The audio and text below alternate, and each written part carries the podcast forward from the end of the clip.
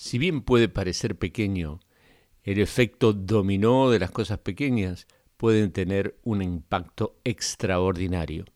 Así dijo Matt Vevin, y yo les doy la bienvenida a César, lo que es del César, un programa auspiciado por Radio Amistad, en su interés de traerle información relevante tanto para aquí y ahora como para la eternidad, y el Centro Familiar Cristiano, cuyo objeto también es traer a la comunidad nuestra información que pueda ayudarle aquí en la educación, como siempre hemos tenido cursos ahora detenidos por un poco de tiempo, pero con mucha más comunicación a través de los medios masivos, así que Visite nuestra página centrofamiliarcristiano.net, www.centrofamiliarcristiano.net.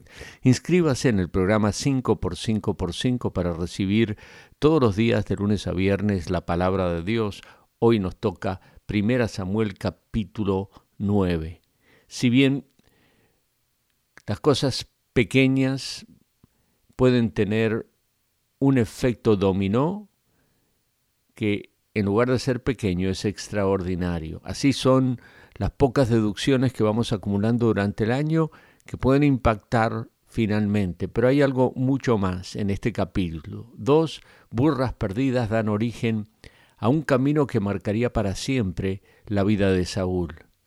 La sugerencia de un criado que parece sin importancia y la dirección de unas jóvenes que tampoco tienen nombre, permiten que Saúl se encuentre con Samuel.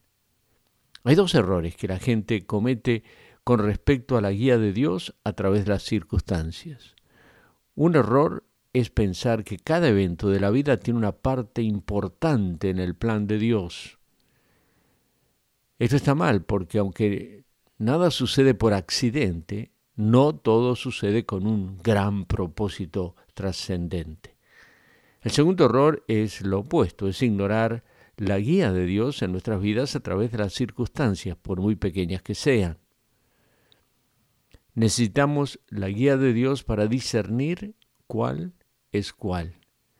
Y Dios quería usar a estas personas no importantes para dar un mensaje muy importante a Saúl.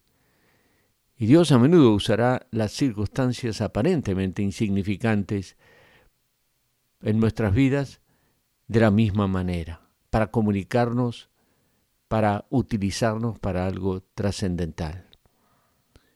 Necesitamos confiar en la bondad de Dios y en su habilidad a través de su Espíritu Santo de que todas las cosas obren para bien, como dice Romanos 8, 28.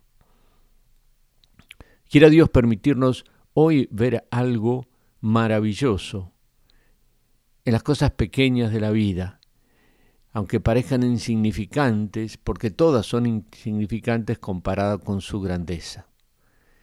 Y su mayor grandeza la encontramos en la cruz, la expresión mayor del amor de Dios para todos nosotros, cuando Cristo muere por nuestros pecados para que nosotros, que aquí y ahora tengamos que hacer nuestras declaraciones fiscales, porque ya se acerca el 15 de julio, podamos darle a César lo que es del César y a Dios lo que es de Dios, tu corazón, en, un, en una oración de fe arrepentido, para que Él pueda sanar tus heridas, para que Él pueda acompañarte en estos momentos de dificultad y para que Él te pueda salvar eternamente por la fe en Él, si tú hoy te entregas a Él.